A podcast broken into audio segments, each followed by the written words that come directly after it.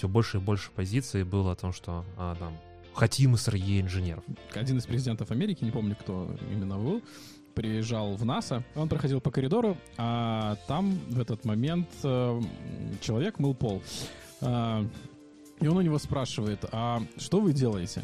И уборщик ему отвечает, я помогаю отправлять людей в космос. DevOps Kitchen Talks. Начинаем готовить.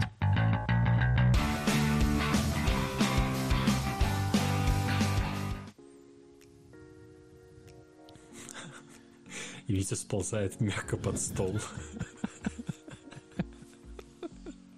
А, Надо, наверное, все-таки пульт на время эфиров ставить наверх, а, чтобы было удобнее нажимать, а то все-таки лазить под стол, наверное, не С очень. телефона прикольно. нельзя подключиться?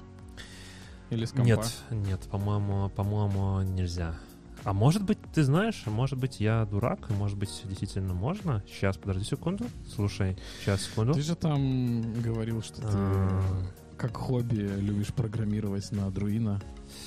Или на Raspberry Pi, я не помню. Ну, тут тогда там. получается, что нужно какую-то штуку, которая будет нажимать мне на кнопку, а я тогда буду со своего тут девайса, на котором показывается, а, не знаю, насколько будет видно нашим зрителям, но тут в виде картинок а с- все, все мы, да, и я там теперь могу делать себя большим, например. Всем привет, меня зовут Виктор Ведмич, я developer advocate компании AWS.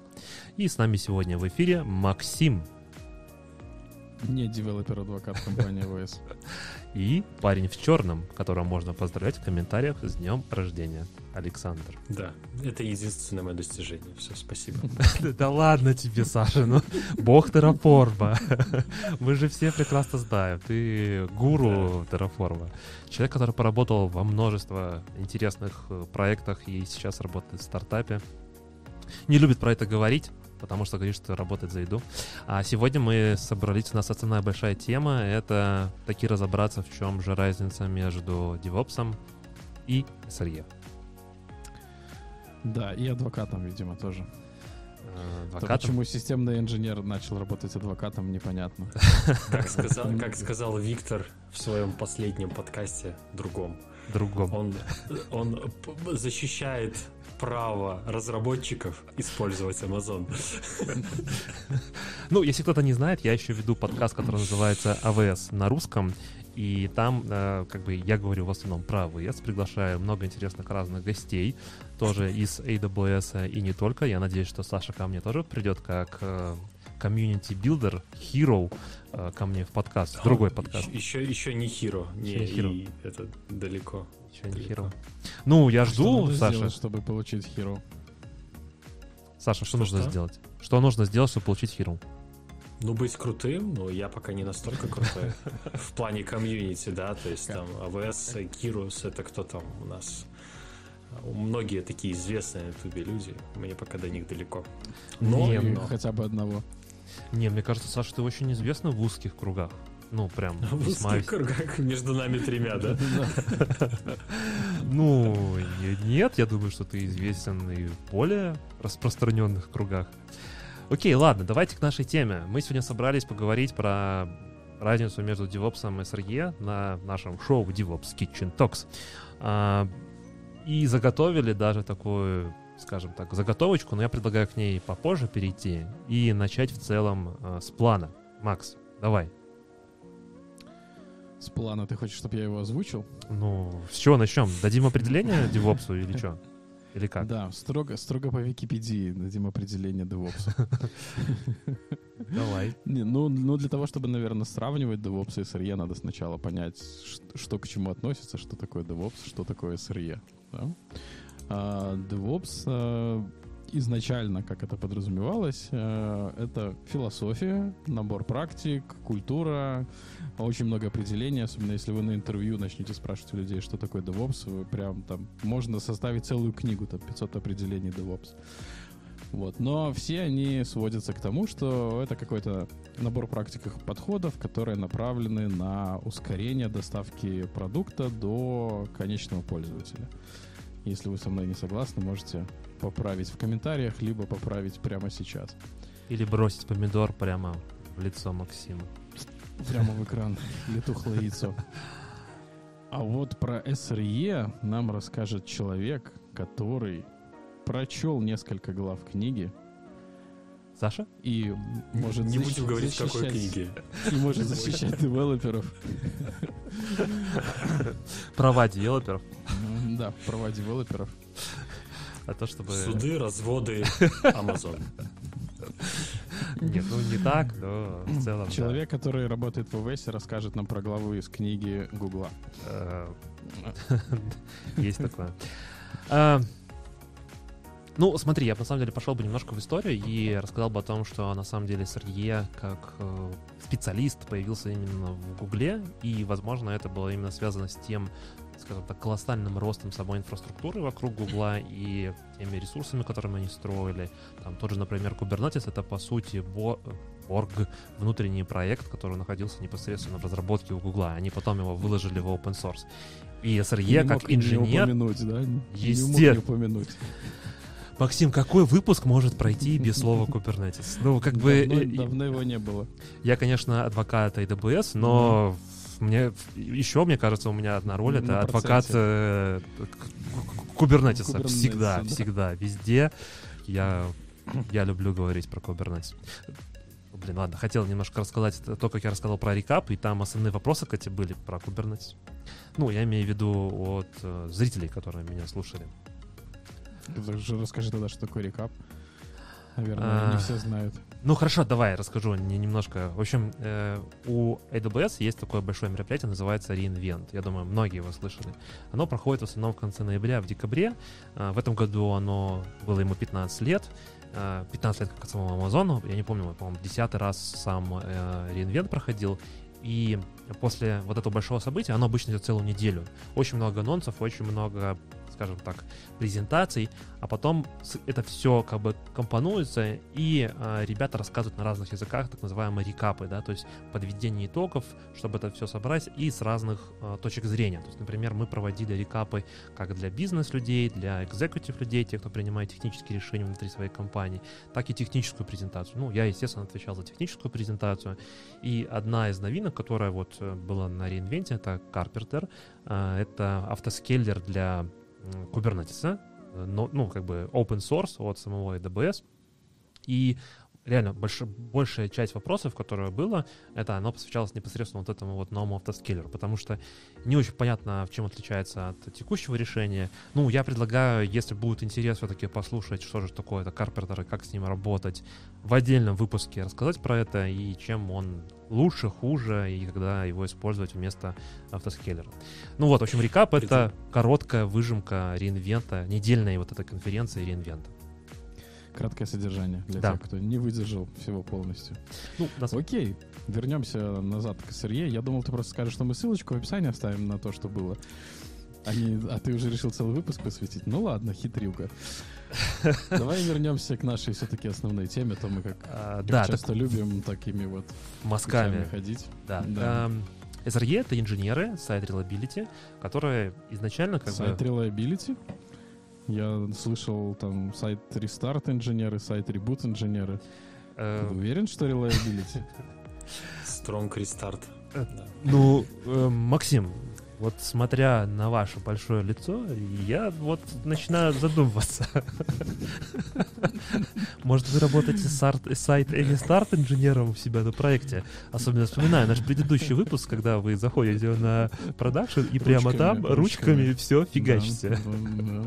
Рестартовать надо три раза, как минимум. Э, Это Потому что с первого раза не всегда проходит. Надо Даже если с первого раза проходит, все равно лучше еще два раза рестартануть. На всякий случай, да, чтобы на корню прибить проблему. Да, это я когда помню, заходил только в свой первый проект, и у меня был замечательный проект менеджер и он всегда говорил о том, что 7, 7 бед, один ресет. Вот, ну то есть всегда в ребут. Но на самом деле э, изначально Google закладывал все-таки идею о том, что это reliability инженеры, которые отвечают за стабильность а, продакшена. Можно здесь подумать и сказать о том, что SRE, а, в целом вот эти вот reliability инженеры, это как бы просто реинкарнация опс инженеров. Саша, что ты думаешь по этому поводу? А, Я бы не сказал, что это реинкарнация. Мы не сказали еще, наверное, про то, что э, течение DevOps, оно развивалось параллельно вместе с SRE. И в Гугле вообще изначально не хотели рассказывать о том, что у них есть такие люди, как э, сайт Liability инженеры. Они думали, что это их секретный соус, который их выделяет перед конкурентами. А, и они даже, когда искали себе сотрудников, они нигде не называли эту вакансию как сайт Reliability инженеры. Но почему в итоге они решили, что нужно людям рассказывать об этом? Потому что когда они начали общаться со своими заказчиками и начали им произносить те термины, которые они используют при общении у себя внутри, они начали понимать, что заказчики не знают этих терминов и а, теряются, и у них буксует коммуникация. Вот. После этого они решили, что нужно внедрять SRE в массы, и узнали, что уже есть такое течение, которое очень хорошо накладывается на те подходы, которые они используют. И это как раз был DevOps. Эм, мы перешли сейчас на новые, на новые камеры. Не новые камеры. Саша перешел на новую камеру, я думаю. А мы перешли на новую программу, которая собирает нас все, всех в единую трансляцию, и я могу видеть только себя, что делают другие ребята в данный момент, я не могу видеть. Ну, и я могу тебе сказать о том, что Саша еще в процессе, и продолжит твою идею, на самом деле. Саша в моменте. Э, Саша еще собирает там свой, свой сетап, mm-hmm. но я продолжу рассказывать. А, еще был такой интересный факт о том, что если проходить интервью в Google, например, там, на разработчика, на еще кого-то, да, то у SRE самая высокая планка для того, чтобы зайти на позицию. А, ты должен ответить там, у них есть какие-то тесты, еще что-то, ты должен ответить чуть ли не 100% вот, э, на все поотвечать. У тебя должны быть супер глубочайшие знания о том, как работает ядро Linux, ты чуть ли не должен участвовать непосредственно в написании этого ядра Linux и так далее. Ну, то есть планка на самом деле о том, э, кто такой SRE, ну, точнее, какими знаниями должен обладать, это просто, ну, кажется, что когда читаешь книжку, ты понимаешь о том, что это настолько высоко, что, наверное, там тяжело будет это зайти как ну, вот специалисту. Наверное, только в Google такие большие требования, да, к SRE. Наверное, в других компаниях как-то, ну, как обычно, да, оно что-то по-своему воспринимается. Так же, в принципе, как и DevOps, да? Да, к любым позициям требования могут быть абсолютно разные, потому что, как ты правильно сказал, то, что мы называем, это только, э, скажем так, энциклопедическое определение, да? То есть, mm-hmm. на самом деле, то, как это сегодня живет на рынке, это абсолютно ну, мало общего имеет чаще всего с тем, что мы сейчас называем, что это есть, да? По крайней мере, да. такое ощущение устойчивое создается.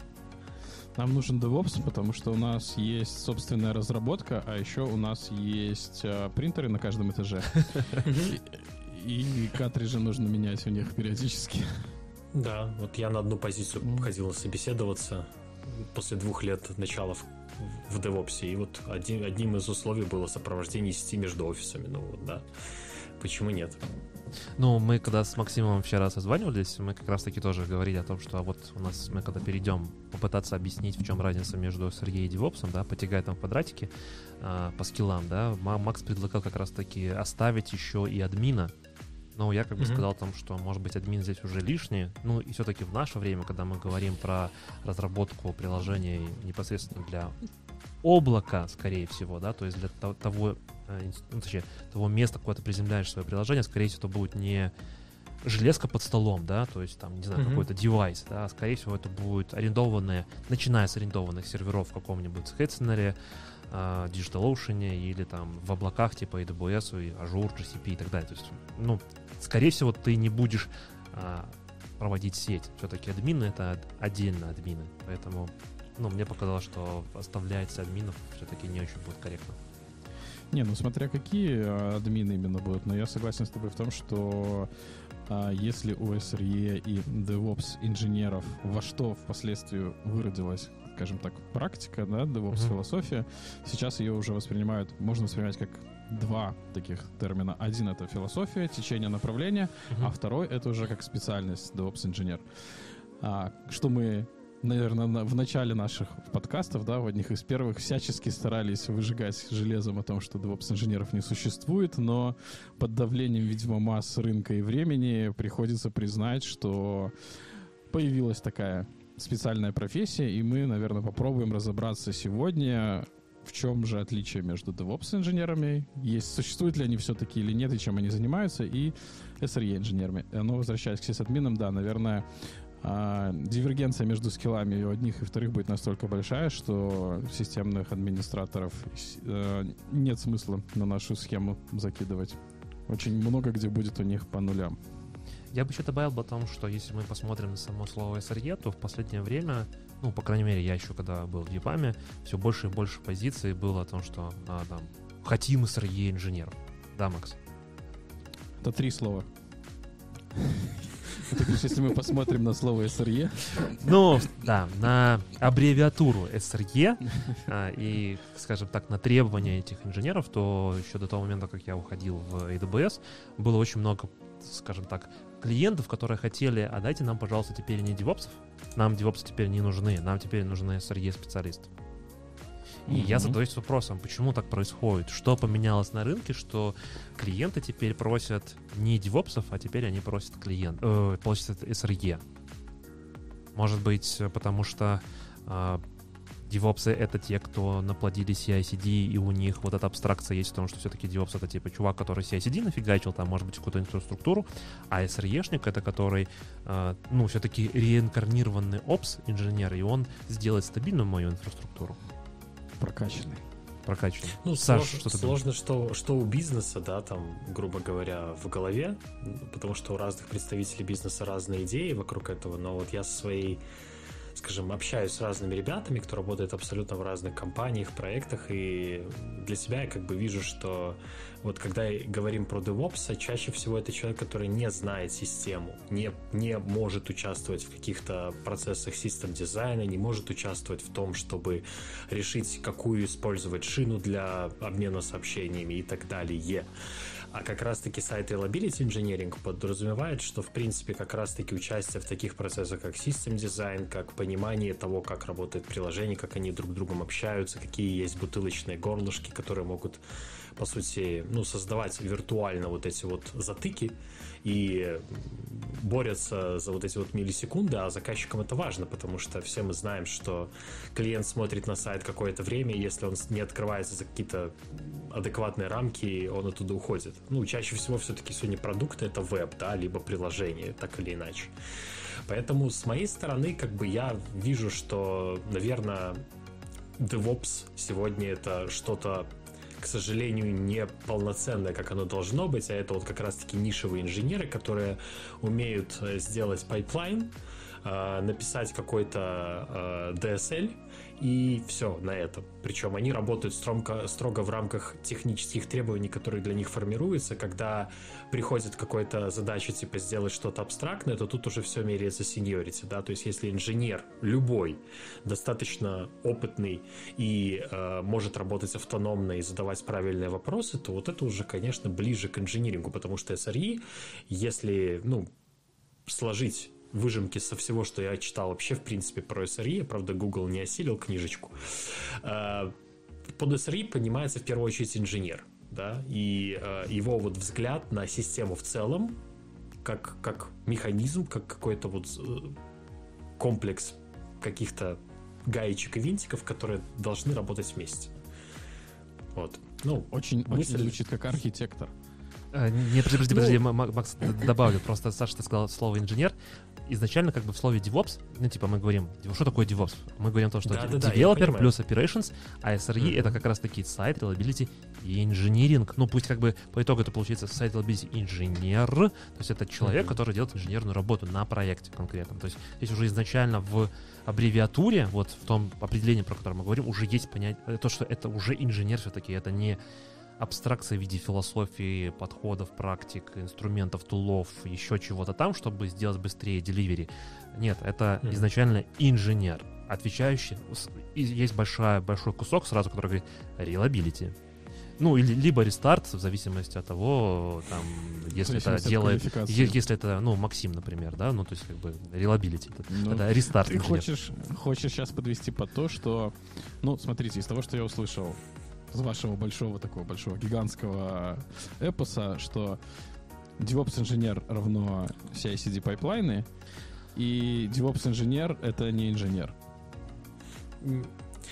Ну вот вот. мне понравилось э, в одной из э, статей, которые мы в, в качестве так затравочки смотрели, там было очень интересные такие формулировки, да, что DevOps — это выходец с Operations, который начал помогать девелопменту быть быстрее, да, ускорять mm-hmm. time, э, сокращать какие-то другие процессы, автоматизировать их и так далее. А Site Reliability Engineering — это как раз-таки э, немножко наоборот. Это разработчик, ну, как бы нет, не разработчик, а человек, который больше знает про софт, который смещается в сторону Operations для того, чтобы делать продукт лучше с той стороны, в том числе помогая э, улучшать саму кодовую базу и заниматься анализом там перформанс каких-то метрик. Очень, мне очень понравились эти вот две формулировки, по крайней мере. Ну, хорошо, хорошо. Э, Все равно мой вопрос остается открытым, почему на сегодняшний момент э, количество позиций и клиентов все больше и больше требуют SRE, а не DevOps. DevOps все сходит на нет? Э, завтра, Можно следующие там 5-10 лет мы будем видеть больше требований «дайте нам SRE, SRE, SRE» или что? Или как? Или новое модное а, слово. А больше это где? Ну, ты вот говоришь больше. Ну, клиенты будут приходить и просить, ну, то есть заказчики, проекты будут ну, стартовать вот... описание, позиции, и там будет писаться не DevOps, а больше будет писаться SRE. Я могу сказать, что сейчас очень большая идет волна у нас в EPAM от клиентов запросов именно на SRE инженеров. Так и прописано, SRE. А российские заказчики пишут о том, что нужно написать и поддерживать трубопроводы, а зарубежные заказчики пишут, что мы хотим SRE. Хорошо, а если Тренд задаться... Идет. Э, если, ну, как бы, мне кажется, что... Я, ну, извини, что перебью, я просто не думаю, что а, большая часть тех, кто пишет эти описания позиций, они на самом деле понимают, что скрыто за этими словами, в чем разница между DevOps и вот. SRE. Может быть, тренд пошел, да, на увеличение, но сегодня все еще, если вот посмотреть, я вот только что буквально посмотрел, Indeed.com, да, один из самых таких популярных сайтов, где коллекционируют джоб-постинги, 17 тысяч DevOps и 4 тысячи SRE. Ну, было бы интересно ну, посмотреть... понимаете, что так себе нет, выборка, ну, да. Пока но... еще не преклонили, да. А, нет, я имею в виду о том, что если было бы посмотреть это в историческом тренде, ну, то да, есть, грубо говоря, о том, что... в срезе однозначно, да. Э, там, что было год назад, может быть, год назад было там, не знаю, 20 тысяч DevOps и полтысячи SRE, да, а сегодня у нас mm-hmm. там 3 тысячи SRE и там 16 тысяч DevOps. Ну, как бы вот в этом плане интересно было бы посмотреть. Ну, а если задаться вопросом, и сейчас я хочу сделать такой переход, чтобы мы перешли на шаринг скрина и показывали. Э, ребята, те, кто нас слушают только скажем так, только голосом, да, в режиме подкаста.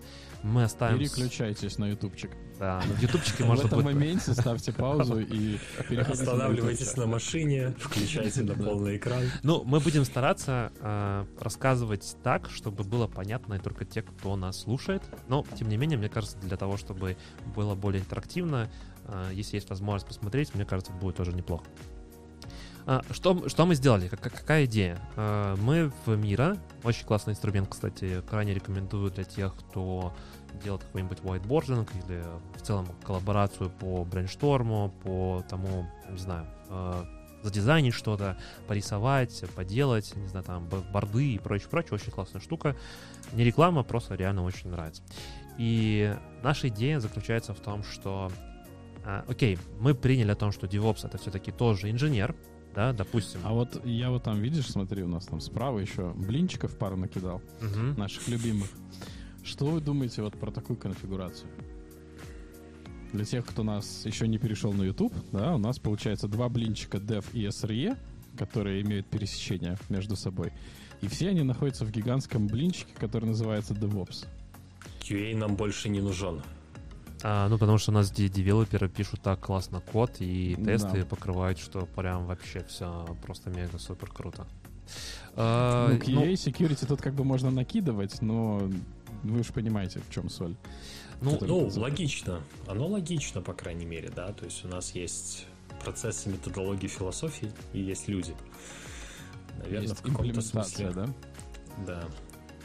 Ну, просто, если честно, сколько я посмотрел роликов и почитал статей, то достаточно много схожего у них было, но были и различия, да.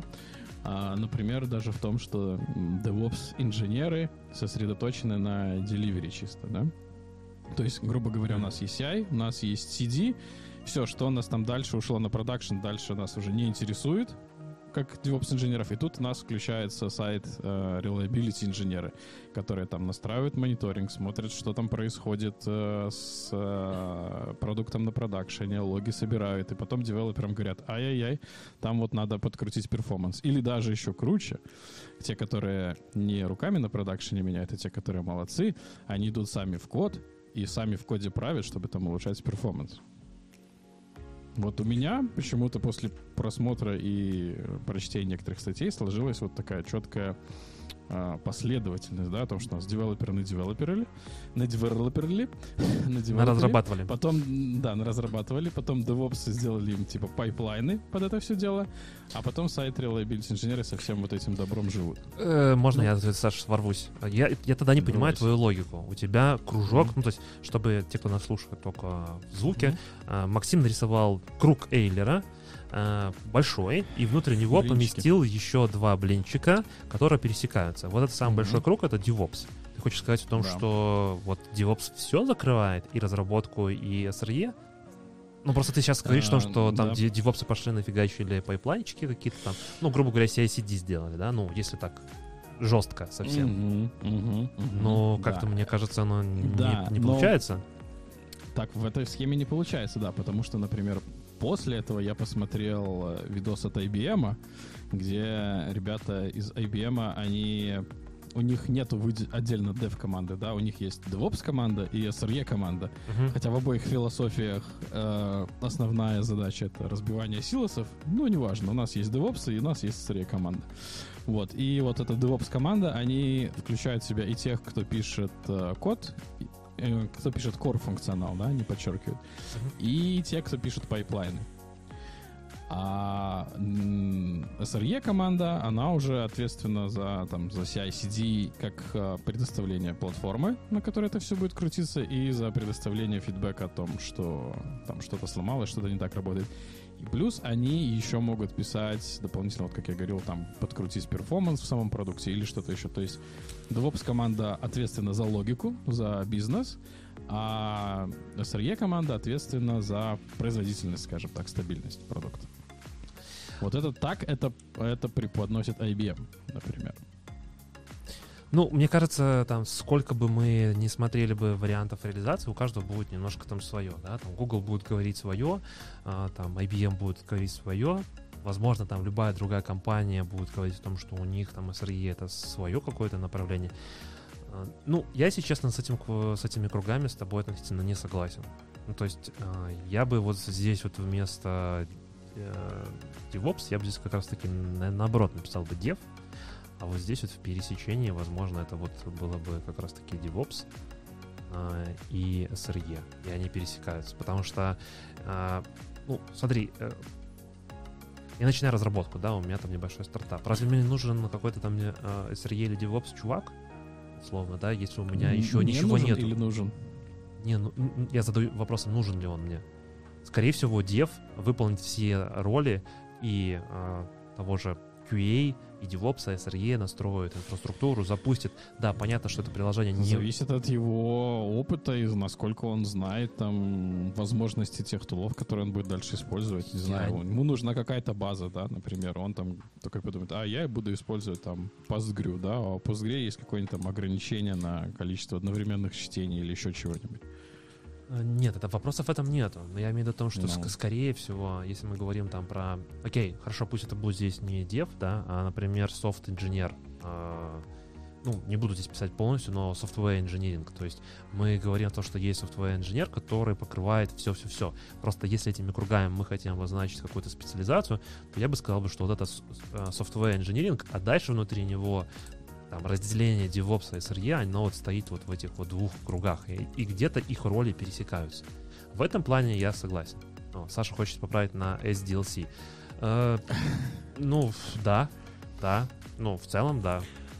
Ну, просто нет ли все это объединяет, да? То есть, в принципе, что DevOps, что SRE как раз-таки говорит о том, что SDLC — это корень, в котором должны они все работать, да? То есть, когда DevOps делают пайплайн и забывают, когда это уходит в продакшн, это уже по факту просто дополнительная стадия разработки программы и потенциально стены, да? Потому что если у нас только SRE прибегают и говорят, что надо тюнить перформанс, то в целом это как бы уже какая-то ерунда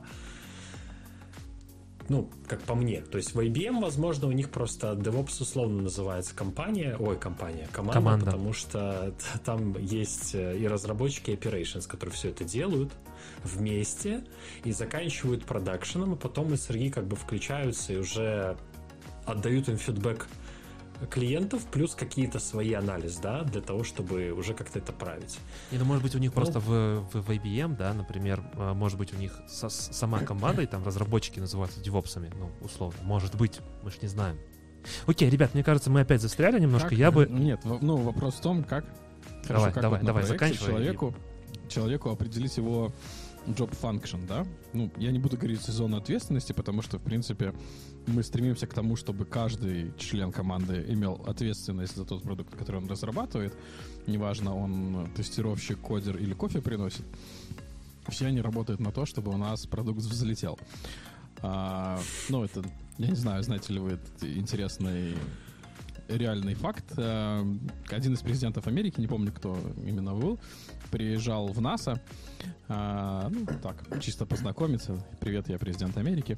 Он проходил по коридору, а там в этот момент а, человек мыл пол. И он, ну, президент Америки, уборщик. Да, ты сразу раскрыл все карты. А, и он у него спрашивает, а что вы делаете? И уборщик ему отвечает, я помогаю отправлять людей в космос. Хм. Вот так вот.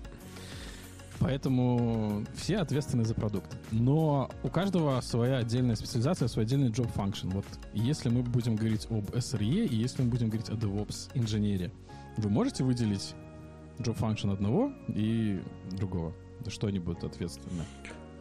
Зависит от компании, команды, э, ее размера, процессов. Ну, короче, это все очень рознично. Давай, да, есть... может быть, как-то обобщим. Вот если мы можем, можем говорить, что вот у нас, допустим, есть General Pipeline, да, вот давай, General для всех. Откинем там частности. Сложно. Я бы сказал бы так, о том, что вот Саша правильно это изначально мысль говорил. Если мы говорим про General, там, про какие-то общие функции, да, и, ну, э, в той статье, э, в основу которой мы взяли сегодняшний разбор, э, DevOps больше ответ ссылка, да, естественно, ссылка в описании, девопсы больше ответственны за скорость э, разработки, да, то есть сокращение этого лид-тайма.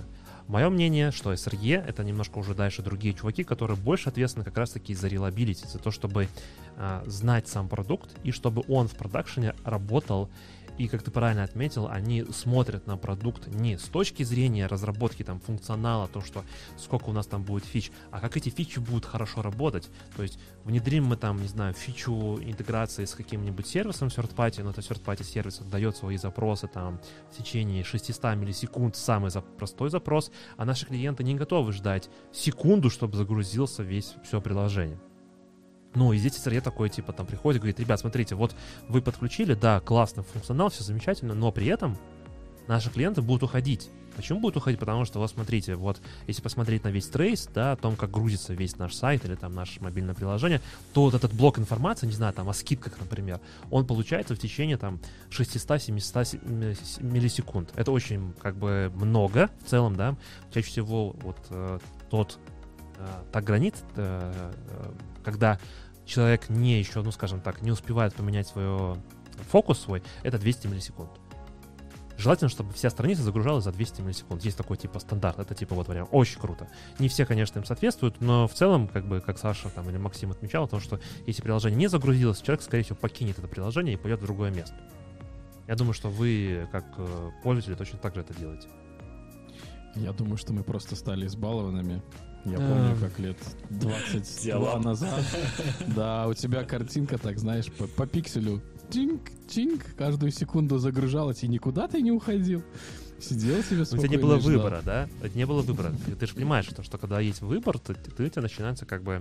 А, Это как зарплата, да? Получаешь 500 долларов, такой думаешь, я богач, я богач. А, тебе потом дают такой, типа, 700 долларов начинаешь получать. Ну все, сейчас заживу. Ну, а потом начинаешь получать 3000 долларов и ноешь о том, что тебе мало, и вообще сеньоры получают уже больше. А, все, ребят, я закончу эту дискуссию и предлагаю вернуться все-таки на наш, э, скажем так, визуализацию. В этой визуализации я хочу ответить на вопрос, если говорить про инженеров, а, с точки зрения, например, вот есть у меня DevOps, а, это такой бирюзовенький, да, наверное, и SRE это желтенький. И у нас есть секция, а, несколько выпусков назад, по-моему, позапрошлым, мы рассматривали roadmap для DevOps-инженера. Ссылка тоже будет, опять же, в описании на сам выпуск и на тот roadmap, который мы взяли. Ну и вы здесь, вот если вы нас смотрите, вот тот roadmap, или давайте я сейчас а, попробую даже показать этот roadmap. Сейчас, одну секунду. А, Ну, Там вон кнопочка, наверное, сверху, как ссылка была. Мне Да, кажется. э, вот, вот, вот этот, этот roadmap, про который я говорю. Так, э, это надо будет брать. Так, сейчас, секунду. Очень много мониторов. Очень много мониторов. Все. Разобрался с этими мониторами, Космонавтом. э, которые запускают в космос. Так вот, у нас Мгм. есть э, DevOps, есть SRE, и есть, скажем так, по роудмапу DevOps есть какие-то скиллы. А, Первый скилл — это скриптинг.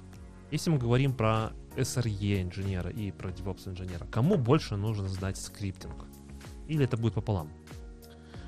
А, Тут надо... Ты хочешь, э, типа, кому больше надо скриптинг или и- как? Не, смотри, как бы, Саша, ты вчера не подключался на нашу се- сессию подготовки.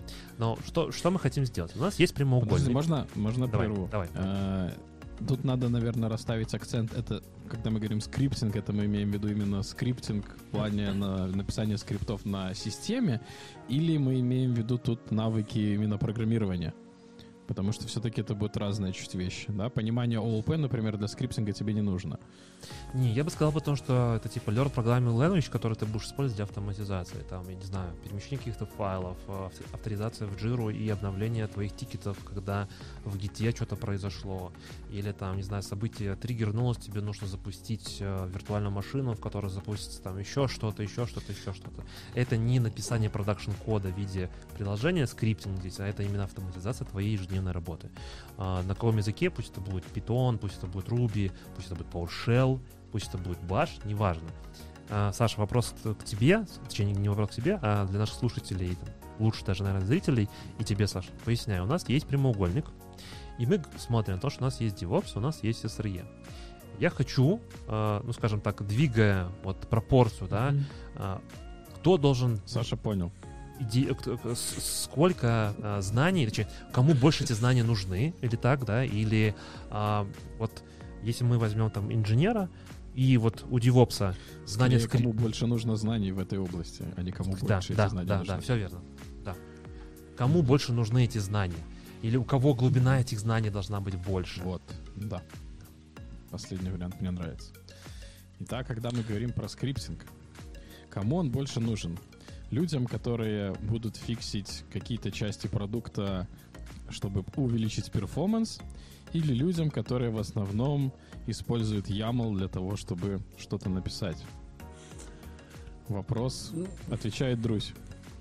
Да, давайте я попробую. Я не друсь, но я отвечу. Ну, ты- А, ты, Саша, Я, я, бы, я бы лично сказал, что, наверное, тут э, 50-50, да, потому что все зависит от того именно профиль использования. Если мы говорим про DevOps, и если мы все-таки останавливаемся на том, что DevOps это больше про CI-CD, то скриптинг выступает, как правило, э, так наз- это играет роль glue language, да, то есть, грубо говоря, клей, который связывает все автоматизационные кусочки, да, то есть у тебя есть Terraform, Ansible, не знаю, какой-нибудь скрипт, который тыкает жиру э, и так далее. То есть все это должно быть с чем-то связано, и чаще всего YAML это не позволяет сделать на 100%, то есть передать какие-то э, выходы одной команды в другую и так далее. И тут, конечно же, нужно понимание скриптинга. Насколько глубоко, я бы сказал, что не очень, но часто да. SRE в свою сторону это больше про сбор информации скорее, да, и тут тоже скриптинг полезен, потому что не всегда это удобно делать теми же автоматизационными инструментами, и не всегда это имеет место быть. Потому что если тебе надо написать какой-нибудь экспортер, чтобы собирать какие-то особые метрики с какого-то конкретного сервера дополнительные, то как раз-таки экспортер скорее это скриптинг, чем язык программирования, потому что там большого кода, как правило, не требуется. И, как правило, ну, не всегда, само собой. И тоже, как бы, в принципе, я бы сказал, что тут надо глубинное знание иметь, но используется реже, потому что SRE у нас больше про реакцию, чем про то, чтобы делать что-то с какой-то, ну, скажем, последовательностью, да. Вот, поэтому, если рассматривать в целом, я бы сказал, что 50 на 50, потому что те используют чаще, но в меньшем объеме, а другие используют э, в большем объеме, но реже. Вот. Ну, я с тобой... Я бы не согласился. Давай, давай. Я бы сказал, что DevOps нужно меньше, а SRE нужно больше. Потому что помимо того, что мы еще пишем автоматизацию, SRE-инженеры также могут, как я уже упоминал, непосредственно идти в продукт и в продукте что-то фиксать. И для того, чтобы тебе... Мы об этом даже говорили изначально, о том, что э, SRE чувак, чувак, в отличие от DevOps чувака, разбирается в том, как работает продукт. Да, для того, чтобы в этом тоже разбираться, тебе нужно понимать, что там написано, как работает язык и а, где у него какие основные составные части. Если ты в дальнейшем еще потом хочешь туда пойти и что-то дописать. Не, ну я, я с тобой согласен, но я бы сказал потому, что даже тех, кого ищут SRE инженеров, условно, да, ну это просто получается какой-то супер монстр, который знает, как все работает. Э, ну, точнее, не так. У меня такое ощущение, что вот я когда заходил на только в EPAM, это было там 11-12 лет тому назад, я назывался maintenance инженером. И maintenance инженеры, они как раз это было типа третья линия поддержки.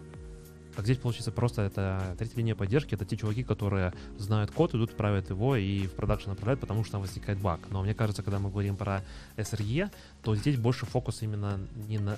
Окей, это а, объединение знаний приложение, да, и умение как бы немножко его подфиксать, но скорее не глубоко, потому что, ну, тяжело удержать все, но больше знаний и понимания того, как работает э, внешняя оболочка, типа там инфраструктура, Kubernetes, например, операционная система, да, там, например, дальше, если мы пойдем ниже по нашим концептам, у нас тут уже появляются типа OS-концепты, администрирование знаний сетей, и здесь вот я бы там давил бы за то, что у SRE этих знаний должно быть больше, точнее, глубина этих знаний должна быть больше, чем у DevOps. И все-таки SRE-шник, ну, мое понимание, это тот человек, который, да, знает, как работает приложение, но прям, чтобы пойти и поправить код, ну, это круто, это прям потрясающе, то это разработчик, э, ну, там, не знаю, э, все сразу делает. Но это очень тяжело. Ну, то есть, я не спорю, что таких людей нету. Я говорю о том, что было Они очень... в Гугле работают. Давайте только называть SRE инженера, то есть SRE-шник очень сексистски звучит. SRE-шник? То есть у нас я есть... Недавно, я недавно услышал новый способ называния... Нет, нет, не SRE. У нас уже есть SRE-шник, да, у нас теперь, в общем, называют девопы. Девопы? А, я даже знаю, про, про кого ты говоришь. А, окей. Девопы. Это хорошо. Сначала подумал, что я ослышался. Но потом девопы замелькали прям очень часто. Я Ладно. знаю, про кого ты говоришь. Ладно, давай не будем про это сейчас. Mm-hmm. Окей, э, я все-таки предлагаю, ну, мое мнение, э, что где-то посередине. Потому что скриптинг я бы здесь отнес бы и тот же YAML, тоже скриптинг. Написать, например, на Helm е э, Helm-чарты, и там YAML ы. Да, это, Go template. страшная штука. Это ну, прям... Это извращение. Скорее. Нет, это не извращение, это, это текущая реальность. Я понимаю, что ты не хочешь изучать Kubernetes и не выбираешь проект с Kubernetes, но ну, жизнь тебя когда заставит, и ты посмотришь на Helm-чарты, и я думаю, ты осознаешь, что там... Просто посмотрю на них. Когда, когда ты осознаешь, что Kubernetes за тебя будет рестартовать сервисы, когда что-то не работает, ты поймешь, что ты что-то делал не так. Да. Ну, я с вами не согласен, но два против одного. Поехали дальше. В подкасте демократия. А, OS-концепты. Да, Макс, во-первых, объясни мне разницу между OS-концептами и администрированием. А, OS-концепты — это понимание вообще о том, как работает операционная система, не привязываясь к какой-то определенной, да, то есть что такое ядро, что такое процессы, как операционная система загружается, POSIX и все остальное. А операционная система — это уже непосредственно знание работы, там, например, Linux, Ubuntu. Да, с какой-то конкретной. Мгм. М. Ну, я здесь начну и с, очень, наверное, сразу жестко скажу о том, что для SRE, точнее, для DevOps знание там не так глубоко, глу- глубина этих знаний не так важна. Я бы здесь этот квадрат уменьшал бы, ну, где-то вот так вот. Во всех двух Скажем сразу. так, не так часто приходится в этом направлении что-то копать, скажем так. То есть хорошо, очень прекрасно, если у вас есть знания и понимание в этой сфере, но непосредственно в работе с этим сталкиваться доводится ну, крайне редко. Как именно как DevOps-инженер. Согласен. Ну, то есть я тут, мне кажется, это, наверное, самое простое, и, ну, полностью поддерживаю как раз-таки вот этот концепт о том, что SRE-инженер, он должен больше знать, на чем работает наше приложение. И чаще всего рантаймом приложения является а, операционная система в том числе.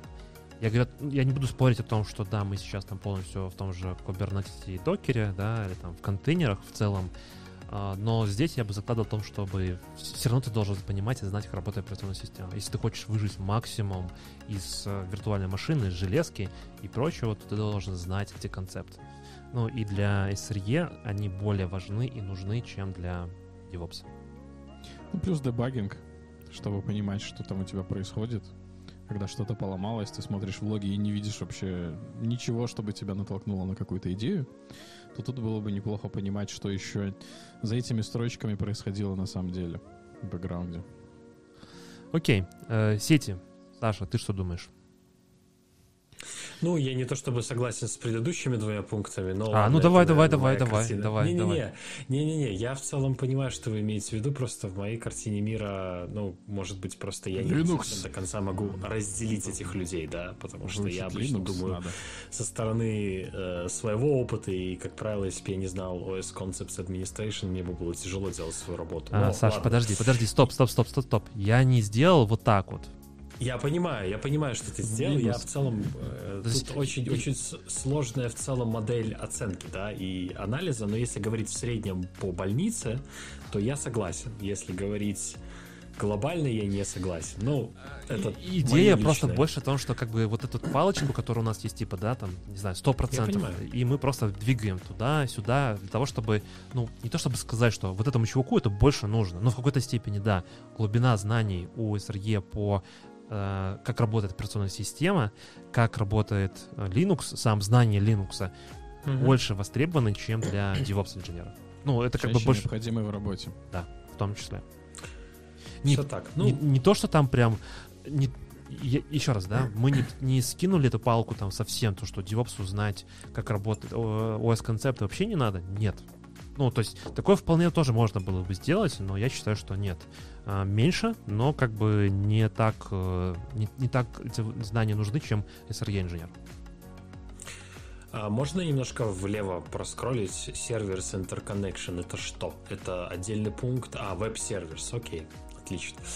Хорошо, ну я бы тогда за networking и security попробовал бы Давай. тоже пояснить. Я, наверное, сделал бы примерно такую же градацию, просто по той причине, что, опять-таки, знание сетей базовое must-have, но глубокий тюнинг и поиск вот этих вот всех неисправностей, это все-таки больше про дебагинг, про оценку перформанса, и это больше, на мой взгляд, относится к SRE.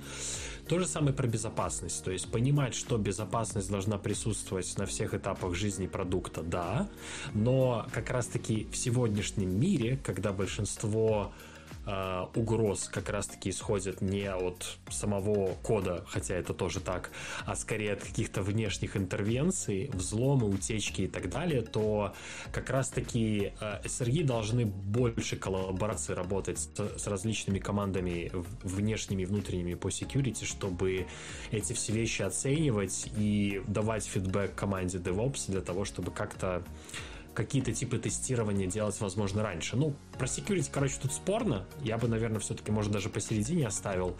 Но же Но... есть еще DevSecOps. Да, я бы здесь все-таки Ну, да. отправил бы все-таки больше посередине, потому что в DevOps есть еще вот эта концепция DevSecOps, когда появляется security. Ну, все-таки да, мне кажется, ближе к серединке, чем к тому или иному краю. То есть, если мы возьмем DevOps и DevSecOps, то вместе они сложат половинку, и, и SRE с другой стороны половинку закроет. Да. Ну, в Тут какой-то... просто почему я вот хочу закончить, я все-таки склоняюсь к тому, что SRE больше в этом варится, потому что с учетом того, что пусть не основная, но чаще встречаемая задача SRE это реакция на инциденты, причем реакция для того, чтобы поддерживать определенные э, договоренности с клиентами, так называемые service level agreements и так далее, то как раз-таки, если вдруг начинается DDoS, Задача как раз-таки SRE тоже в первом э, эшелоне это выяснить и как-то от этого начинать избавляться, да, хотя бы какими-то базовыми вещами, как какие-то средства там инфраструктуры, дополнительные какие-то бан-листы и так далее. Ну, DDoS это как бы уже такая не очень популярная штука, но тем не менее она есть. Тоже касается какие-то э, аномалии detection, да, когда кто-то начинает ломиться на какие-то подозрительные эндпоинты, мониторинг системы срабатывает, и тебе сразу надо знать, в каких местах тебе приложить подорожник, чтобы это прекратилось. Ну, Есть другой вот пример, накину вам сразу так, сверху. давай. Свеженький прям вот из печи. Let's Encrypt. Отзывает сертификаты. И все, ваши пользователи заходят на сайт и такие, все небезопасно стало. Кому мы будем Если вы звонить используете... на пейджер? Если вы используете... Во-первых, это да, это затрагивает около 5% сертификатов от Let's Encrypt в мире, это не так много.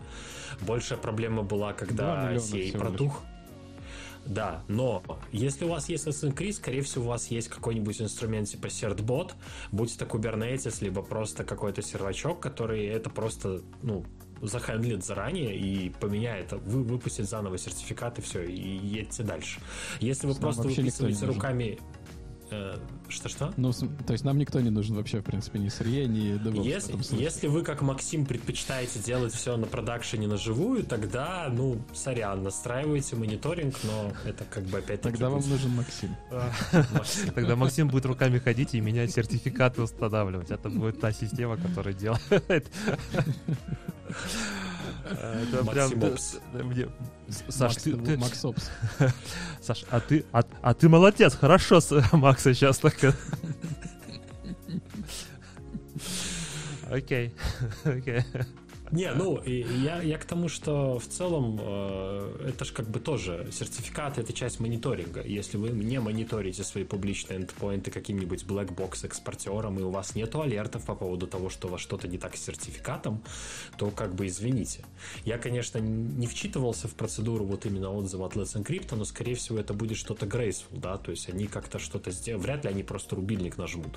Это будет какой-то э, типа волнами, да, ну, я не знаю просто, как построена у них PKI-система, я точно этого не знаю, и не вчитывался в этот анонс, потому что меня он не затрагивал, но в целом я думаю, что это не так фатально, как все кричат. В принципе, использовать э, Let's Encrypt это ж не продакшн, вы почитайте их э, стейтменты, да. То есть, если вы хотите в продакшене крутить, у вас есть другие провайдеры бесплатные, которые вам это делают.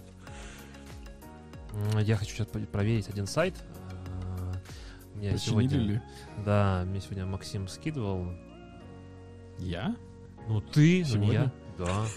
Белави? Белави Да. починили там быстро достаточно. А, Там за минут уже. 15 починили, да. А, ну ладно. Думал, не прокатило. Ну ладно. Ну, новость на самом деле time. интересная, но я думаю о том, что многие все-таки Let's Encrypt используют. И если все еще вы не починили до того момента, как, вы, как мы выпустим наш подкаст, я рекомендую... Обращайтесь к нам, мы придем к вам на сервер, на сервер и руками поменяем Нет, сертификат. лучше делайте, как э, говорил Саша, делайте автоматизацию, которая смотрит и будет создавать вам новый все-таки сертификат. Окей, давайте возвращаться к, к этому. Security все-таки я предлагаю ставить посерединке. Мгм. А, Согласен. Веб-сервер and interconnection. Да, ну Interconnection это, это, наверное, про приложение внутри, да, Максим? Это про взаимодействие прокси, reverse proxy, что такое, фаерволы и все такое. А Давайте это вспомним, чем Is, отличается Nginx. прокси от реверс. Да, как-то да, один раз. вспомнил. Да. И тишина повисла. Не, ну Саша начал, Саша, давай продолжай. Ну, прокси это входящий, реверс это как раз, ну, точнее наоборот, прямой прокси это исходящий интернет, реверс обратный, когда у нас проксируется извне, изнутри вовнутрь, со внутри вовне. Чем отличается реверс прокси от э, лот балансера? Лот балансер балансирует нагрузку, а реверс прокси по сути скрывает. Ну, по сути, они чаще используются вместе, да? В том числе.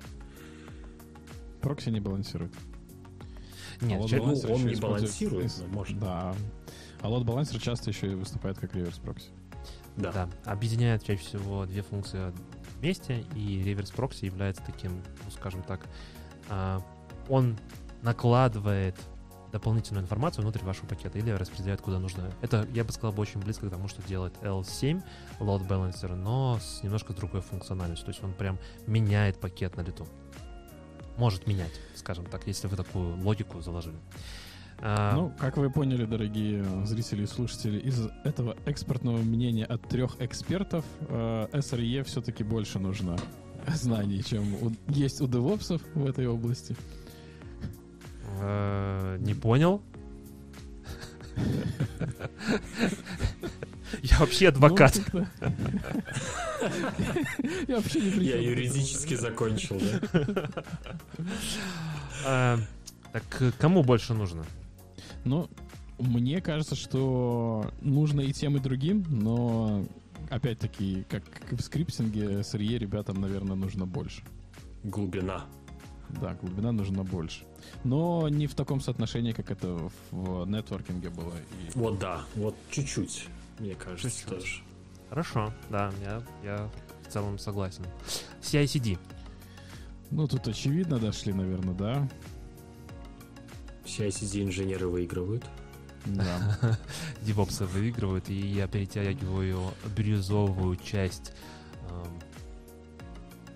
хочу сказать, Максимально направо. Да, максимально направо, и наш прямоугольник э, превращается в почти в бирюзовый. Но все равно остается часть для SRE инженера. Почему? Потому что, как мне кажется, если что-то происходит на продакшене и нужно это быстро пофиксить, то ну, знание, Руки? как э, знание, как работать CI-CD инструменты и умение, скажем так, внести изменения там, в том числе и в пайплайны, они тоже очень важны, потому что бывает так что проблема не из-за кода, а из-за того процесса, каким образом мы доставляем этот код на продакшн.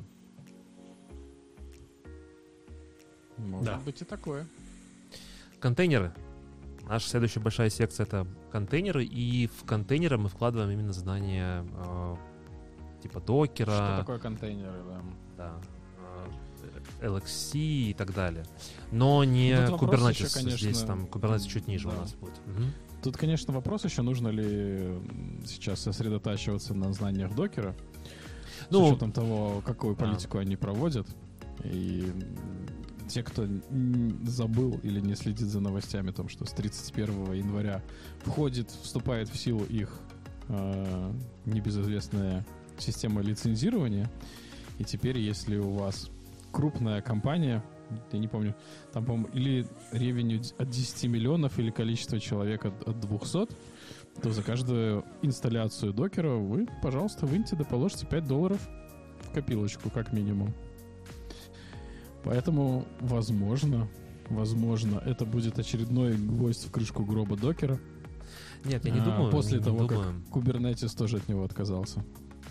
Но в какой-то степени я согласен, что путь ну, на самом деле, мне кажется, все-таки не очень правильно делать, когда ты создаешь некий бесплатный продукт, а потом его таким вот жестким способом пытаешься монетизировать, как это чаще всего делает Google. Там изменение политики, раньше они раздавали домены, и внутри этого домена там ты мог создавать свои ящики и управлять, ну, скажем так, э, каким-то количеством э, ящиков. Э, группы там на слайде ты не мог, но, тем не менее, это было очень долго бесплатно, 16 лет практически, а потом, оп, все, теперь платите, будьте добры, по 5 баксов за человека. Здесь то же самое, но, то есть, э, но нужно всегда знать о том, что ничего бесплатного не бывает. Э, всегда где-то есть способ монетизации. Это же разговор только про Docker Desktop, да? Да. То есть да, про да. клиента, который дает вам дополнительные фичи, что в принципе Графику. валидно. Да, графику. То есть вы всегда можете также использовать э, терминальный докер. Windows это возможно через VSL. На macOS, к сожалению, кроме Docker Desktop сейчас варианта нету. А, ну, есть на Linux, понятное дело, у нас есть стандартный Docker Runtime, который тоже работает. Но, да. Короче, неприятная новость. А проверьте с вашей организацией, что вы можете это использовать без каких-то последствий. Штрафов. Да, потому что да. мне кажется, что могут потом прийти, чтобы это не получилось, как это делал Oracle в свое время за Java и со своими юристами ходить и всех э, делать а-та-та э, и снимать папки не с помощью создания хорошего продукта, а с помощью хороших адвокатов. Ну, не таких, как я, конечно. Я как бы адвокат, который защищает э, права работать с облачными технологиями не только. Я не тот юрист, если что. Я не юрист, я адвокат. Э, окей, контейнеры. Контейнеры, контейнеры. Так что? Я не стоматолог, я дантист. А, ну, я думаю, что 50 на 50, потому что и тем, и другим на, надо знать и понимать, как, э, с одной стороны, как тебе сделать хороший контейнер, да, когда ты что-то пытаешься заделиверить. С другой Слои. стороны, как ты, да, как с другой стороны, как этот контейнер потом будет вести себя в продакшене, сколько этих контейнеров может быть, сколько не может быть а, как их правильно обслуживать и все такое. Поэтому мне кажется, что тут паритет. Да. Ну, мое мнение, что все-таки оно ближе будет к тому, как знание OS Administration или в целом OS концептов и какие-то глубинные знания все-таки для SRE нужны больше. Но в целом я с вами соглашусь, что где-то посередине. Окей, контейнер uh, orchestration. Ну, здесь мой любимый Kubernetes и не только. А если посмотреть на roadmap, э, то здесь еще пишут в качестве варианта такие э, продукты, как Mesos, Nomad и Docker, Docker Swarm. Напомню, на всякий случай о том, что Mesos уже не поддерживается от Apache. Вроде как есть там какие-то другие форки, и кто-то все-таки его поддерживает. Но я бы сказал, бы здесь, здесь только один конкурент — это Nomad. Э, ну, неважно, в целом, оркестрация контейнеров. Kubernetes, не Kubernetes. Ну, SRE, SRE скорее, скейлинг, reliability, наверное, больше нужно. Я бы сказал, что тут зависит. То есть, да. опять-таки, если говорим про Kubernetes, то там девелопмента просто over много, да, то есть и как раз-таки с точки зрения поддержки и вот reliability, ну, там тоже определенно есть определенное участие и большое участие анализа того, как ведет себя приложение для того, чтобы тюнить scheduling, э, resource optimization, э, там, утилизация нот максимальная, чтобы было дешево. Я думаю, в принципе, тоже это часть работы именно как фидбэк луп, да, петля обратной связи, короче. Вот, поэтому я бы, наверное, сказал, что тут либо паритет, либо даже DevOps как э, группа участвует больше, потому что э, сопровождение деплойментов как часть релизного процесса, в том числе оно связано очень сильно с тем, как пишется, как эти деплойменты натягиваются на оркестрационную платформу. Ну, я тут э, с Сашей больше согласен, потому что, мне кажется, сюда еще можно занести те знания, там, ну, окей, там тот же Kubernetes, как он работает, это все, э, но сюда можно заносить те знания, как написать, окей, возможно, вы скажете, что это скриптинг, но тот же Helm сюда можно тоже закидывать, и в целом э, все объекты внутри Kubernetes, все-таки больше они нужны будут для DevOps, для того, чтобы построить э, правильное приложение ну, непосредственно, чтобы из приложения выжимать максимум в том числе. И это как процесс... А, а... надо ли, надо ли DevOps выжимать максимум из приложения? DevOps надо задеплоить его. А, ну, нет, я думаю, что ты уже прям совсем а, делаешь так, чтобы, типа, DevOps там практически ничего не делает, кроме как CI-CD пишет есть мы, если, если такого концепта сейчас придерживаться, да, то наш финальный график получится о том, что SRE должен знать везде чуть ли немного, и только в одном блоке, типа там CI-CD, он должен знать меньше, чем DevOps, а везде все остальное он должен знать там в разы больше. Нет, но я тут все-таки сказал бы о том, что э, Helm-чарты, манифесты, не знаю, кастомайзы и прочие все эти штуки пишет э, DevOps тоже в первую очередь, точно так же, как дальше мы пойдем там через, по-моему, три пункта у нас будет IAC, Infrastructure as Code. И я там тоже скажу о том, что больше все-таки это, скорее всего, нужно там, ну, больше, как мне кажется, DevOps, чем SRE. Но здесь я все-таки за то, чтобы сделать э, паритет пополам, потому что если мы говорим, а, особенно если мы говорим про Kubernetes a сервис, например, тот же EKS, то у тебя там, Платформа. да, а, у тебя есть э, менедж сервис некий, ну типа Kubernetes за сервис тебя представляет, и Control Plane уходит в сторону. То здесь я бы сказал, что DevOps больше нужно знаний по Kubernetes, чем SRE-шнику, потому что там пойти сильно заморачиваться со скейлингом TCD и прочее, э, скорее нет. Но если у тебя он-прем Kubernetes, то да, скорее там нужно больше знаний для SRE-шника, потому что для SRE-инженера ну, просто, Саша, знаешь, почему мне SRE-инженер не хочется назвать? Потому что в SRE уже есть слово инженер. Мгм, инженера. Я понимаю. Да. А для reliability инженера Специалист по SRI. Да. специалисту по SRE больше нужно будет знаний там, потому что там нужно это будет строить все с нуля. А если это менедж сервис, то я бы сказал, что больше для э, непосредственно, там, не знаю, как HPA работают, э, все эти нетворкинги тоже, да, там load балансеры, деплойменты, хилм-чарты писать, то это больше в DevOps. Поэтому я бы сказал бы здесь пополам. здесь Продано. Едем дальше. Согласен, окей. Все А. Kubernetes скоро умрет, да, Максим? Да. Давай, вы Максим, мониторинг. Мониторинг. Ну, тут интересная вещь, потому что, в принципе, мониторить мы можем как и процессы, так мы можем и мониторить какие-то конкретно метрики непосредственно снимать с чего-то. А, то есть я бы тут, наверное, тоже сказал, что тут пополам. В принципе, нужно и одной стороне, и второй стороне для того, чтобы понимать, насколько хорошо они делают свою работу. Ну, я бы здесь все-таки отправил бы больше... Ну, когда мы говорим про reliability, и, ну, Мгм. здесь я бы только, наверное, в качестве мониторинга переименовал бы это в observability и сказал бы о том, что... Что, Саша? Да Что не так?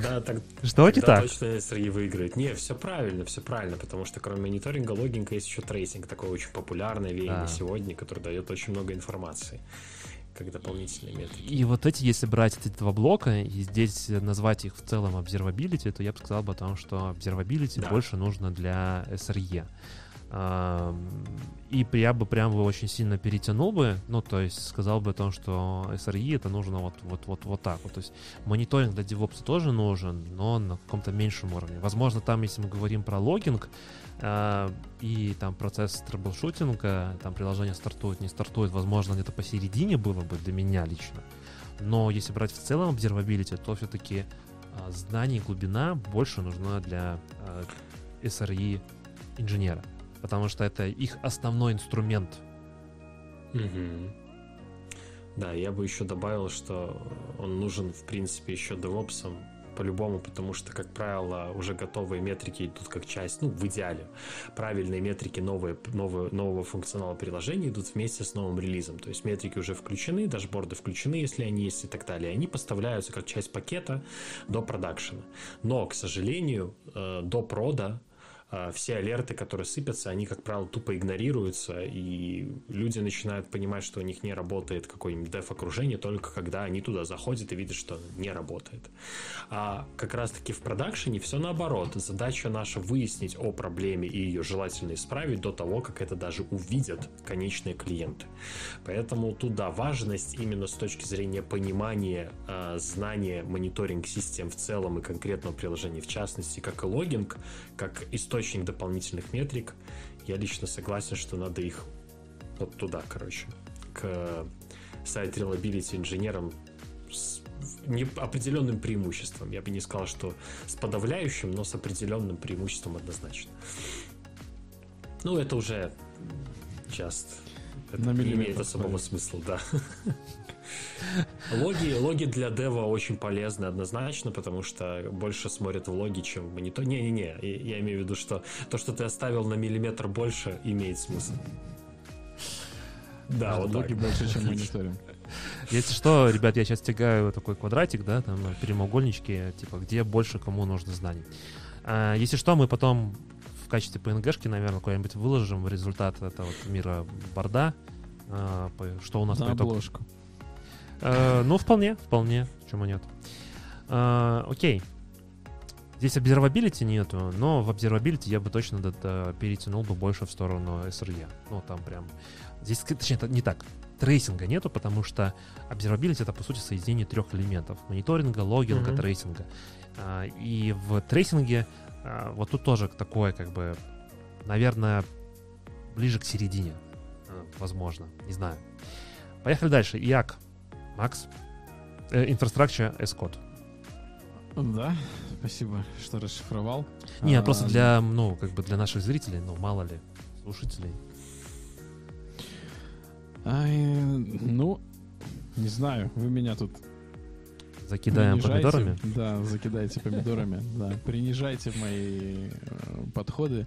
А, ну, я бы тут сказал, что, наверное, як, да, DevOps, наверное, нужен больше, чем SRE инженеру, поскольку а, нам нужен, як он что ж по, по факту делает? Развернуть, развернуть систему и настроить ее тем образом, чтобы она работала. А, про reliability, наверное, здесь какой-то речи не идет. Это уже дальше пойдет- последствия какой-то будет тюнинг дальше входить. Ну, я бы тут сказал, что, наверное, все-таки это относится к SRE тоже. Ну, понятно, что меньше, чем к DevOps, потому что все-таки, если мы говорим про SRE, у нас есть какой-то single, single source of truth, часто всего это репозиторий. В концепции SRE это монорепозиторий, но да ладно. И как раз-таки инфраструктура, и если она покрыта кодом, то мы можем отслеживать, в принципе, какие-то изменения, да, и условно, если нас кто-то там выкатил какой-то новый релиз, и мы увидели, что нас спросил перформанс, то посмотря просто в эту разницу, мы сможем хотя бы сделать какие-то предположения, в чем могла быть причина, если вдруг мы пропустили этот пул или merge request. И в целом, э, ну, как бы, по моему опыту исправлять реально что-то, в частности в клауде, быстрее через инструмент, чем руками.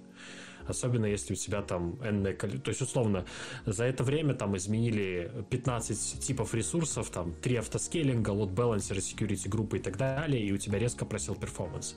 Ты можешь сделать git revert, применить э, то, что было, оно откатится, куда, когда это все нормально работало, если все написано правильно, и в целом ты проблему устранишь по крайней мере, текущую неисправность, да, проблему, возможно, будешь устранять потом. Ну вот, поэтому, наверное, да, Максим прям очень все это точно описал, что Так э, если засуммировать, я правильно перетянул? да, Окей. да, я бы есть, сказал, э, что примерно так и есть. То есть 70% важность у DevOps и 30% у SRE. Окей. Нужно сначала, перед тем, как задеплоить, нужно сначала создать, куда ты будешь деплоить. Макс, говори чуть ближе к микрофону, ты так немножко уже ушел в сторону. Да. Я вроде бы сюда говорил. Я говорил, что перед тем, как куда-то что-то задеплоить, нужно создать это то, что- куда ты будешь деплоить. Да, и здесь вопрос дальше, насколько нужно знать configuration management, кому, в, какой, э, в каком размере. Я тут, конечно, на самом деле задался вопросом, нужно ли вообще configuration management у нас сегодня, там, в 2022 году, с учетом того, что мы там, в подавляющем большинстве переходим в клауды с оркестрацией в виде э, кубернетиса и чисто виртуальные Ну, Все равно еще остается. Не, остается. Все равно да, еще остается. да. Ну, я бы сказал, наверное, если да, просто очень э, многие источники в интернете, DevOps, не DevOps, они постоянно инструменты то туда, то туда приписывают. Я видел, что Ansible это configuration management, я видел, что Ansible это infrastructure as code, я видел, что Ansible это Terraform это configuration management, я видел, что Terraform это infrastructure as code и так далее, потому что интерпретация разная, как и с DevOps и SRE. Поэтому я бы для чистоты э, наших сегодня диалогов э, и обсуждений сделал один, одинаково с Infrastructure as Code, потому что если мы говорим про не Cloud и не Kubernetes, то важность изменения конфигурации и ее одинаковости от дева до продакшена настолько же велика, насколько аналогичные метрики для инфраструктуры как код. Ну, Ну, то есть э, поставить в таком же размере, как... да. Окей. Окей. Ну, Ну, я с потому что, тобой- мне кажется, будет честно. Ну, я с тобой на самом деле э, согласен, потому что действительно там кто-то говорит о том, что окей, у меня есть Ansible, я его очень хорошо знаю, и я им могу решать все вопросы. Да, там как бы нет, нет как бы... А что не могу, я могу из Баш. Ansible запустить баш. Зайти и перезагрузить. Внутрь виртуальной машины, да, Максим? Да? Изи, изи.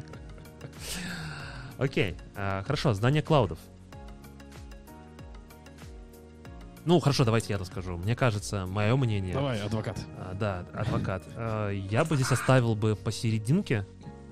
А почему? Потому что, опять же, да, если ты если мы говорим про IAC, и мы перетянули IAC больше в сторону там девопсов, потому что для того, чтобы сначала что-то задеплоить, нужно создать куда-то деплоить, и чаще всего там в наше время это там в клауды, те или иные, там, например, тот же AWS, а, то это с того, с чего начинается. Но когда возникает проблема, или в целом мы говорим про reliability, то знание, хорошее знание клауда здесь для а, reliability инженеров будет очень важны, потому что используя тот или иной сервис и знание особенностей этого сервиса, в важной части это его лимиты, ограничения, возможности, да, здесь это будет крайне-крайне важно. И я бы сказал о том, что а, здесь лично для меня это был бы все-таки паритет, где-то посередине, потому что по клаудам мы начинаем там старт условно с того, что э, делаем сначала развертывание нашего приложения, создаем наш рантайм, там подготавливаем нужные сервисы, э, используем, базы данных, RDS, не RDS, еще что-то, а, а потом впоследствии э, SRE, как ну, условно та, тот инженер, который больше отвечает за reliability, приходит и смотрит, окей, у нас приложение находится только в одной availability зоне. Это крайне плохо. Почему? Ну, просто потому, что если одна availability зона попадет, что шанс значительно больше, то мы потеряем все приложение. Если мы распределим их, например, там, на 2, на 3, потом следующий уровень, например, мы говорим, окей, в одном регионе мы находимся, теперь давайте глобально, а теперь давайте, чтобы и у нас все это еще было быстрее, типа там CloudFront или CDN какие-то подключать это уже больше там, ну, где-то все-таки посередине между для DevOps знания и э, SRE, инженера. Ну, у меня так, такая мысль. Да. Ваша? Поэтому я тут принял на себя немножко смелости немножко изменил последний пункт. Там был Cloud Design Pattern, потому что ты вот как раз-таки в клауды занес ту важность именно, потому что клауды — это не просто набор сервисов, это определенная концепция одинаковая в любом клауде, приватном и публичном, касаемо того, как вы будете в этом клауде строить эту инфраструктуру. То, что говорил Витя, мультирегиональность, э, высокая доступность, безопасность и так далее. Это все очень имеет смысл, и я вот тут очень согласен в том, что если э, DevOps больше про выбор сервисов, то, как они работают, в том числе с точки зрения безопасности, то вот этот вот аудит глубокий в клауде для того, чтобы выяснить корень проблемы, это очень иногда нетривиальная задача, которую SRE определенно приходится выполнять. И понимание того, где искать и куда копнуть или куда тыкнуть пальчиком, чтобы это ответило, это очень важно в том числе. Согласен, тут я полностью поддержу. А, если все-таки вернуться в э, паттерны, вот ты переименовал, да, там нижнее в, с клауда в System Design, то вот здесь вот кому больше? Э, Участвует ну, ли бы, так? Наверное... Уча... Смотри, как бы лично для меня, да, давай я немножко проясню чуть. Лично для меня, когда мы говорим про System Design паттерны, мы говорим о том, что мы начинаем процесс разработки, ну то есть э, инициируем создание приложений. И э, Первый DevOps, этап из DLC. Да, первый этап из DLC. А, и здесь лично для меня DevOps все-таки чуть больше это нужно, потому что они участвуют ну, больше со старта, да. Ну, как бы, возможно, я не прав, не буду говорить, там, я не последняя инстанция, да, но тем не менее. А, с твоей но точки зрения. тоже должны участвовать там, в принципе. Если они знают тонкости и нюансы всех сервисов, которые есть, да, со своей стороны, то они тоже должны участвовать. Там, не знаю, да. всякие пропускные способности каких-то сервисов или чего-то остального. Здесь поэтому мы оставили для девопса, что у него знания по клаудам тоже посерединке, да, то есть не, не уходят там no, в сторону совсем. Нет, так я к тому, что SRE тоже должны принимать участие на первых порах старта проекта. Тут даже я бы, наверное, поправил, да, если мы говорим про первую часть, это же не только старт проекта, это, в принципе, старт каждой итерации, да, то есть, как правило, когда мы, да, говорим про Greenfield проект, то очень много работы выполняется как раз-таки в первую итерацию на первой стадии, да, но я, может быть, немножко неправильно интерпретировал э, в данном случае то, что я имел в виду в этом пункте, потому что я сюда подразумевал, то есть базовые принципы проектирования приложений, да, э, event-driven архитектуры, uh-huh. шины какие какие-то взаимодействия, обмена сообщениями, кэши. Рас, распределенная не, система. Да, это, это не, не сколько про клауды, это в целом в общем, да, про то, как надо делать современные программные системы и комплексы. Программные комплексы звучит как-то по-государственному. Ну, короче, э, вы поняли. То есть какие-то сервисы, которые мы предоставляем своим, своим клиентам, и по моему вот такому субъективному ощущению, SRE туда очень контрибьютуют в плане дальнейших улучшений и в том числе помогают правильно формировать изначальные требования. А DevOps как раз-таки первые начинают это им, ну, давать даль, наставить анализа, и они включаются уже там, чтобы уже это как-то перенести на работу и написание кода. Ну, не знаю, может, конечно, это мне так кажется, но сложно. А разработчики и их архитекторы ничего не делают. Просто пишут код.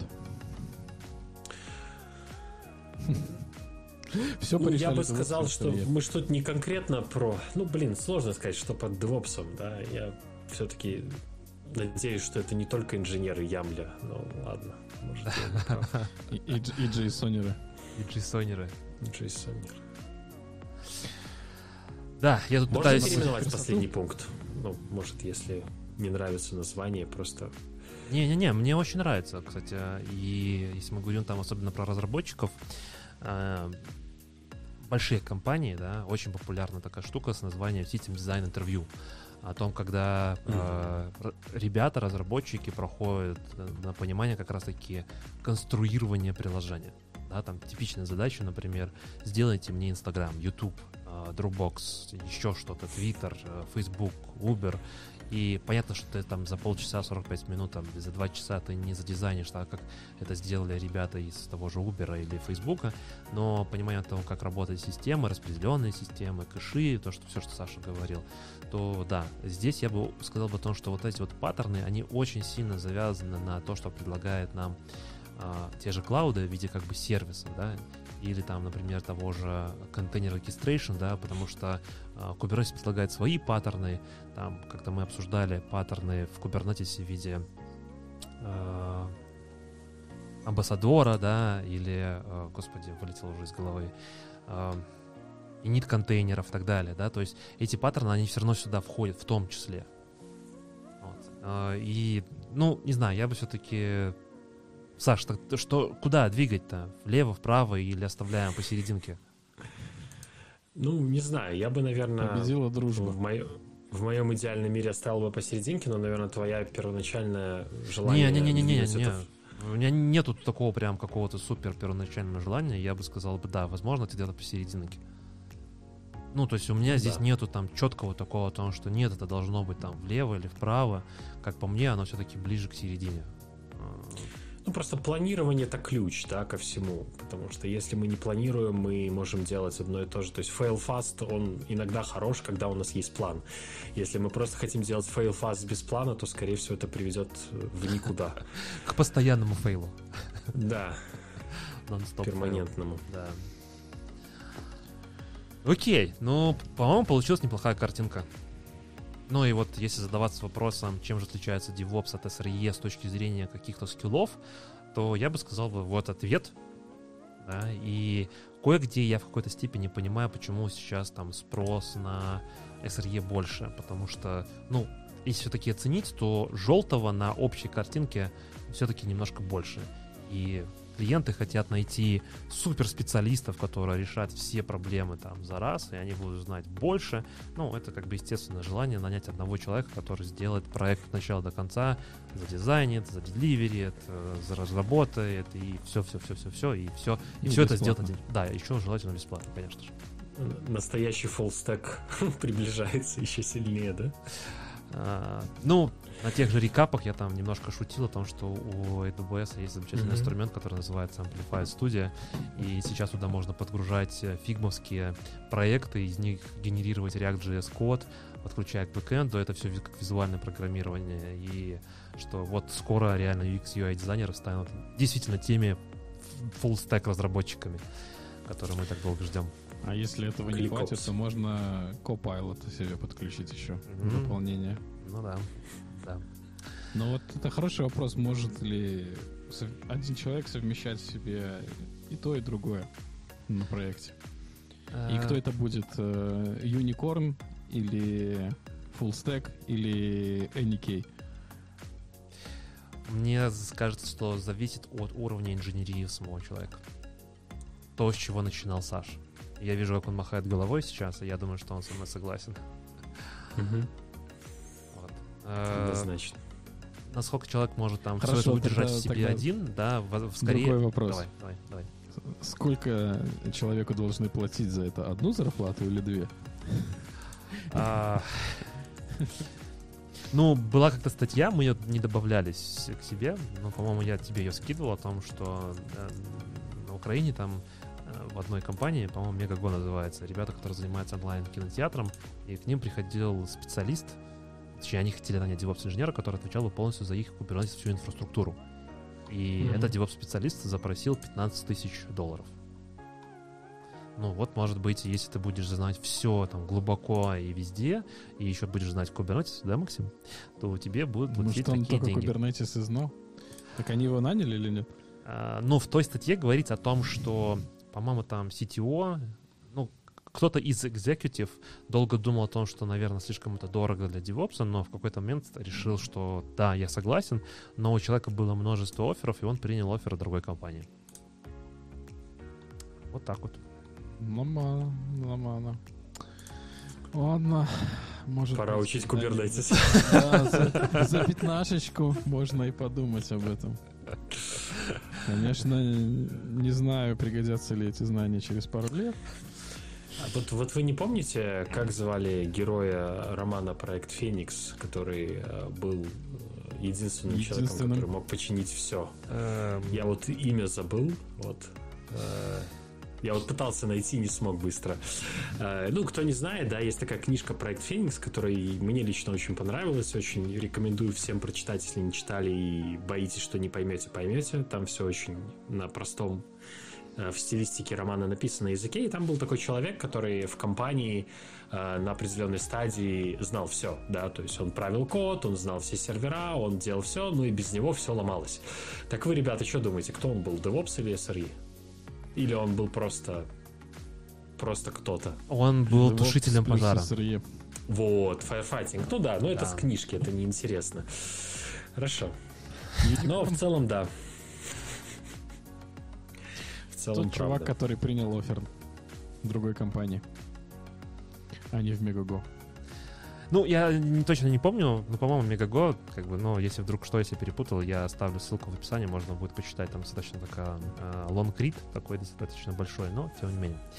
Э, ну что, такая картинка у нас получилась, мне кажется, замечательная. Э, теперь вы можете сами себе ответить на вопрос, в чем разница, я надеюсь. И я очень надеюсь, что мы смогли раскрыть все-таки, в чем же разница SRE и DevOps. А если вы с нами А не давай- согласны, пишите в комментариях, почему не согласны. Саша, ты что-то еще А давай, да, да, я хотел, давайте попробуем сами сформировать свои мысли. Ну, просто я не знаю, насколько вот у вас они совпадают с моими, мне было бы вот интересно послушать, да, потому что для меня все еще сейчас я бы сказал, что SRE и DevOps в современном мире вакансий, да, в первую очередь мы все говорим о рынке, это всего лишь э, просто, ну, не знаю, маркетинг, да, не больше. То есть по факту под этим подразумеваются абсолютно разные люди, и, ну, я, например, вынужден э, быть на этом рынке маркетинга, прогибаться под него, да, и называться там DevOps-инженером и так далее, потому что таким образом я скорее найду работу, чем если я назовусь э, систем maintenance инженером или кем-нибудь еще. Вот. Но концептуально я считаю, что в первую очередь, что DevOps, что SRE, это в целом про культуру, да, и если у вас нету а, банальных коммуникаций в команде, как бы вы ни назвались, вы все равно будете, ну, не тем, за что вы хотите казаться, да. Если вы назоветесь SRE, но вы не общаетесь в команде с другими командами в том числе, то построить чего-то того, что написано в книжке, вы не сможете. Коммуникация — это ключ, и, к сожалению, в таком в достаточно интровертном мире IT это, наверное, самая большая проблема даже сегодня, потому что э, ну, люди, к сожалению, по крайней мере, те, с кем я работаю, они не всегда умеют общаться, не всегда умеют формировать свои мысли, как я сейчас, например, пытаюсь сказать непонятно что и на ходу пытаюсь сформировать какую-то емкую мысль, но... И я тону, а, помогите мне. я то, ну, помогите мне, скажите что-нибудь, стоп-слово, да? А, ну, собственно, коммуникация — это ключ. По моему такому скромному мнению, это то, чего не хватает всем проектам. На единицах есть эта коммуникация, и вот как ее выстроить, это, наверное, зависит от самих людей. А дальше, когда вы наладите коммуникацию, вы можете выбрать любой путь. Вы можете идти по какому-то миру SRE, то есть от, от, отталкиваться от метрик вашего продакшена. Вы можете идти по миру DevOps, где вы будете автоматизировать все процессы и получать эти метрики до того, как вы идете в продакшн. Поэтому, ну, мое такое мнение, что как бы оба этих слова сегодня с нами и будет с нами. То есть то, что есть спрос на SRE, ну, мое субъективное мнение, что это всего лишь дань тому, что там видят лучшую стабильность. То, что болит, они думают, что это им исправит это. Но если не починятся коммуникации, все еще будут SRE и DevOps департаменты, которые будут иметь свои пять менеджеров, возглавляющих эти команды, то э, вряд ли из этого что-то выгорит. Вот. Мое мнение э, примерно ну, скажем так, оно очень близко к тому, что ты сказал бы, но я бы одну мысль добавил о том, что с того, с чего ты начинал на самом деле, важно, насколько вы хороший инженер. И нужно растить свой инженерный скилл в первую очередь, да, понимание систем, где-то там фундаментальное знание, заходить в те же там сети и так далее.